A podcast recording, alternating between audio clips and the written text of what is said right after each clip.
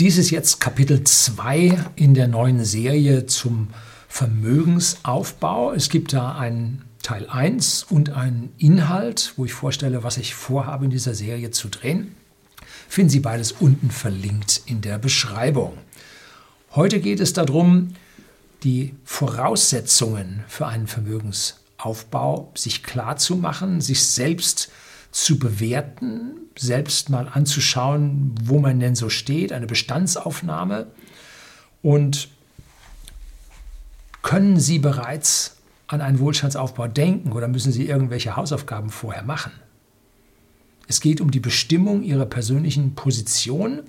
Können Sie im Moment überhaupt ein Vermögen aufbauen? Steht was dagegen? Muss man ein paar Voraussetzungen erfüllen? Müssen Sie an etwas arbeiten? Um all das wollen wir uns jetzt dann mal in der nächsten halben Stunde kümmern. Bleiben Sie dran.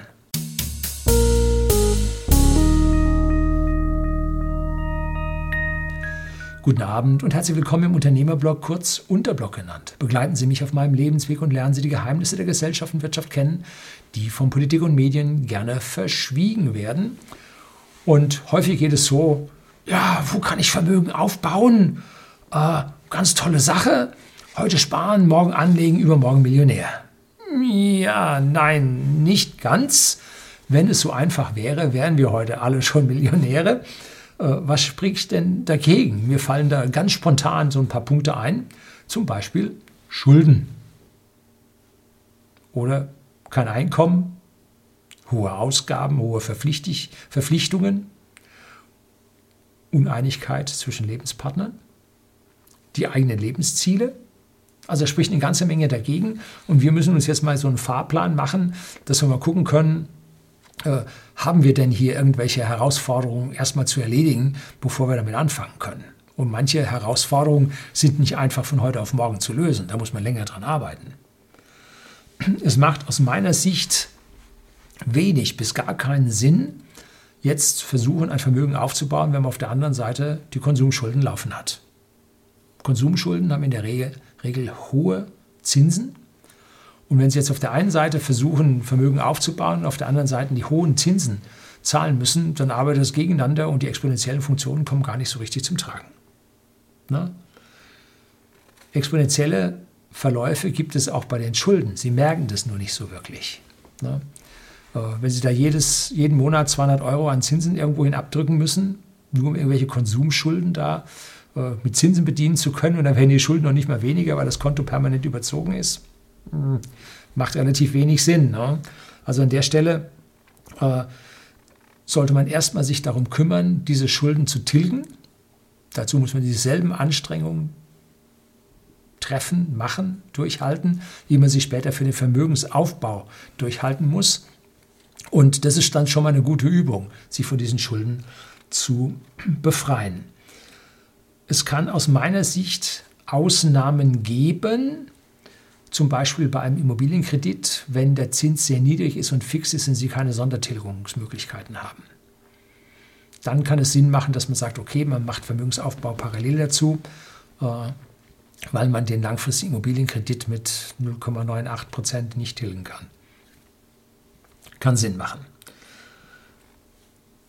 Aber wenn Sie jetzt in eine Phase der finanziellen Entwicklung kommen, wo es jetzt mit Ihrem Anlageportfolio mal bergab geht, so eine hübsche kleine Krise zwischendrin, wo keine Anlageklasse unbehelligt von bleibt, ähm, und Sie haben Ihre Schulden weiter laufen lassen, dann tut die Ihnen jetzt besonders weh. Sie haben nichts dazu verdient, Ihr Stand ist niedrig, und jetzt müssen sie noch weiterhin an diesen Zinsen bezahlen. Äh, da wäre es besser gewesen, man hätte diesen Schuldenstand reduziert, äh, bevor man irgendwelchen Wohlstand aufgebaut hätte. So. Meist ist es, das ist so meine persönliche, wie soll ich das sagen, Lesson learned über die letzten Jahrzehnte, dass es nahezu unmöglich ist, Vermögen aufzubauen, wenn man an einer Immobilie noch abbezahlt.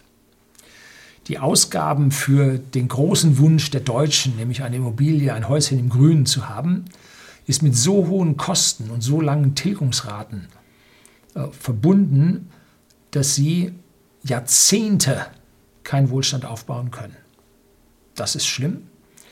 Ähm, und damit endet es dann meistens, dass man äh, sein Häuschen im Alter abbezahlt hat, dass man einen gewissen Rentenanspruch von äh, der gesetzlichen Rente hat, sofern es die dann noch gibt, wenn sie in Rente gehen.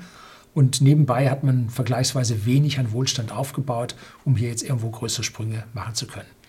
Gerald Hörhan, der Investmentpunk, der hat da sehr provokante Vorträge auf seinem Kanal, wo er erklärt, dass es weitaus sinniger ist, Sie kaufen sich eine Wohnung oder Sie hätten sich vor fünf Jahren eine Wohnung in einer Großstadt gekauft, das redet er schon ewig, ähm, und die hätten Sie vermietet und äh, hätten sich mit der Miete äh, ein Häuschen auf dem, im Grünen geleistet zu mieten.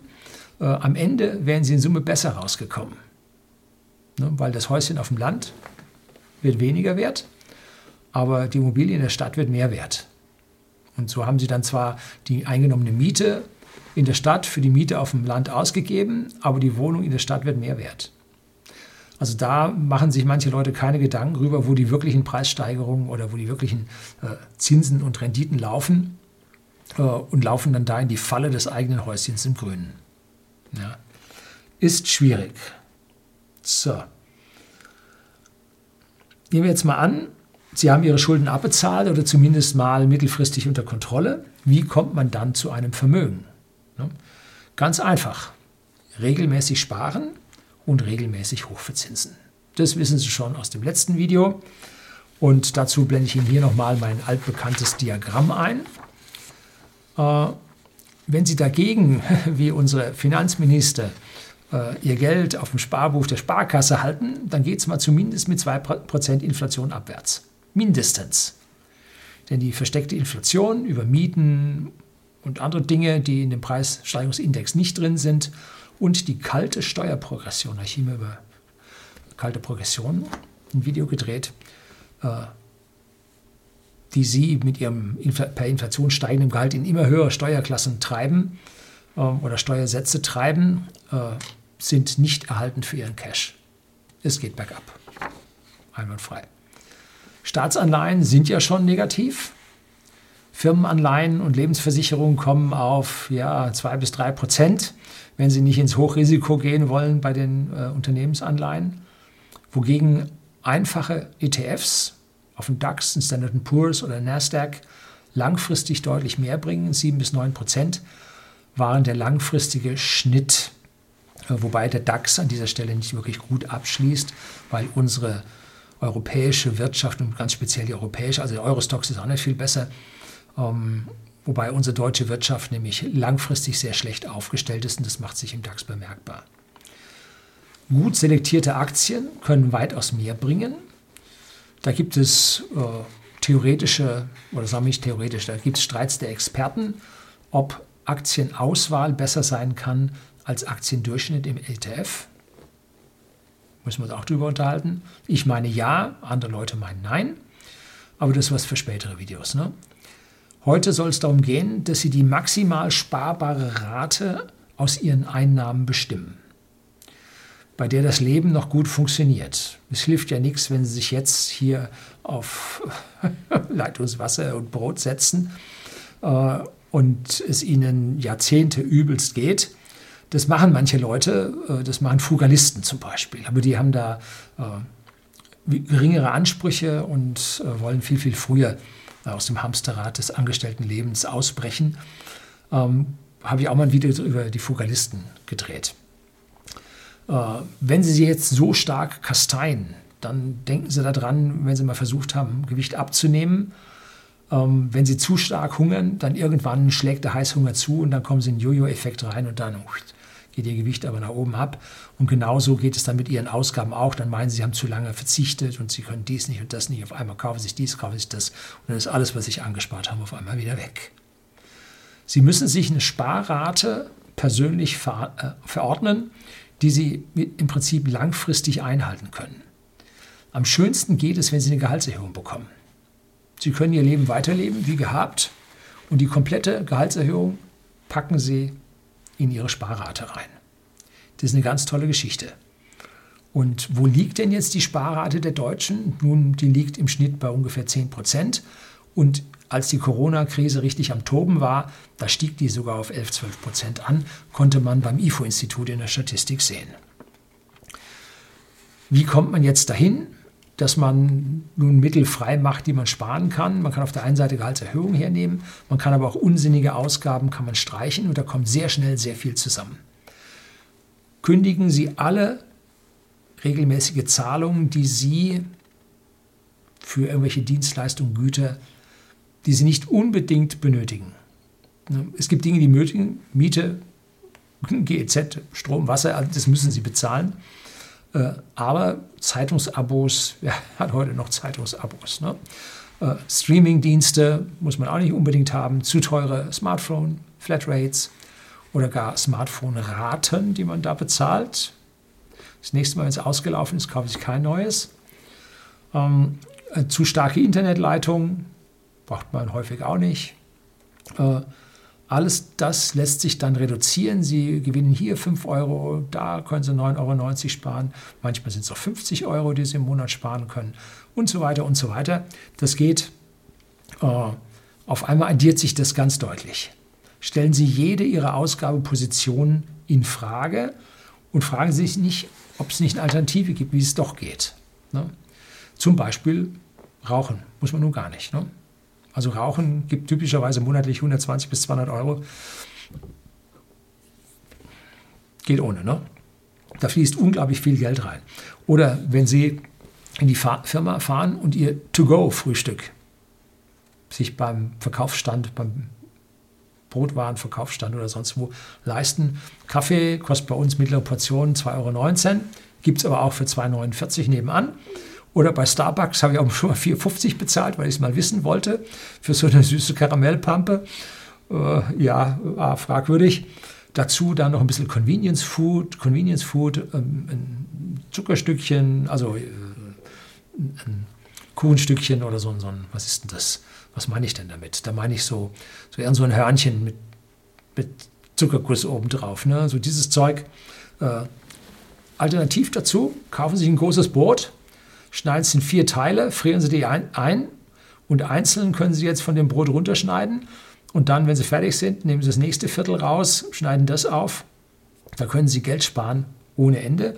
Und dann können Sie sich da auch noch Ihren eigenen Belag drauflegen, um, wo Sie wissen, wo er herkommt. Das ist nicht irgendwie so eine Schabe Fleischwurst. Das ist jetzt äh, unterstellt. Wahrscheinlich nur sehr selten der Fall. Ja, aber mal Rückzug hier.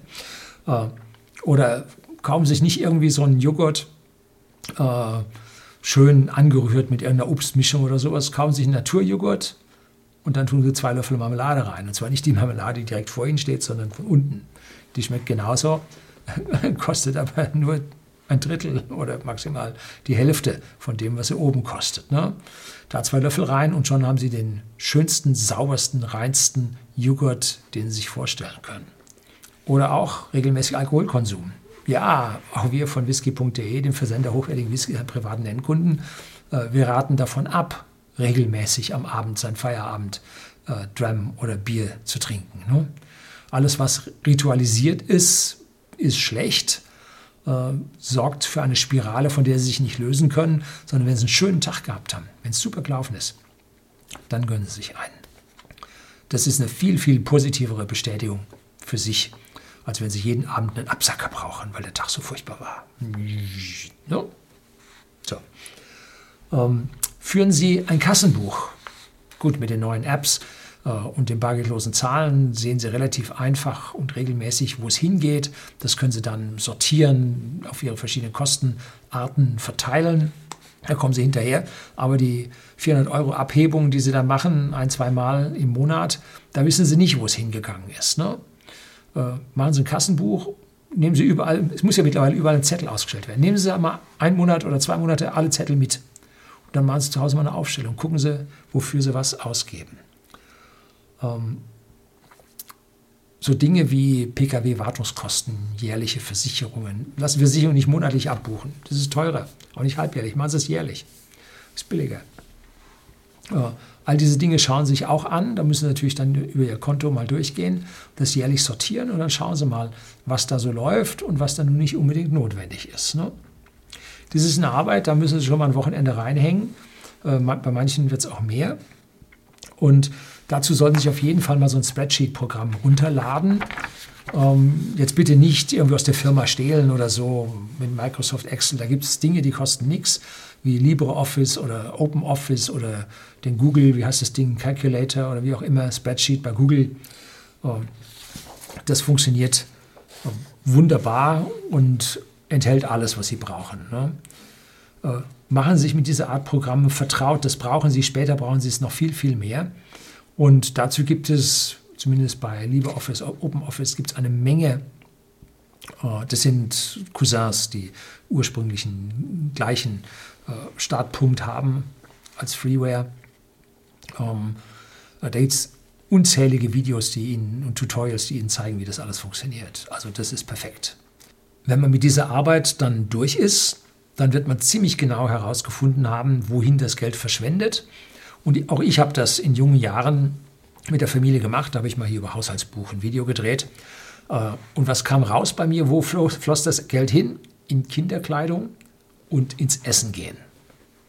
Und das waren die großen Killer und die waren super einfach umzustellen. Secondhand, in der Familie, in der Verwandtschaft gucken, was ist da? Sind sofort riesige Mengen Geld gespart. Und selber kochen spart entsprechend auf der anderen Seite das Geld und schmeckt häufig dann auch noch besser. Ganz schlimm sind bei vielen Menschen die Zahlungen in Lebensversicherung und Leasingraten fürs Auto. Das müssen Sie auf jeden Fall sich mal angucken. Privat kaufen wir uns deswegen seit 35 Jahren nur noch gebrauchte Autos, so von ungefähr 70.000 Kilometer bis 170.000 Kilometer fahren wir die. Leasing-Rückläufer waren für uns immer tolle Autos. Und das war für uns also der kostentechnisch ideale Bereich. Und lassen sich von meinen Tesla-Videos hier nicht blenden auf dem Kanal. Das sind Firmenfahrzeuge, die wir durch Strom aus der eigenen Photovoltaik äh, vergleichsweise kostengünstig fahren und genauso fahren äh, wie gleich große, entsprechend luxusbehaftete Verbrenner auch sind. So, sorgen Sie dafür, wenn Ihre Leasingkarten auslaufen, dass Sie bis dahin so viel Geld angespart haben, dass Sie das Auto übernehmen können. Oder dass Sie den Leasing zurückgeben und statt äh, eines Leasing, neuen Leasings zu holen, dass Sie sich dann ein gebrauchtes Auto kaufen, was Ihrem Geldbeutel eher entspricht. Dann werden Sie diese ewigen Ausgaben dort auch wieder los.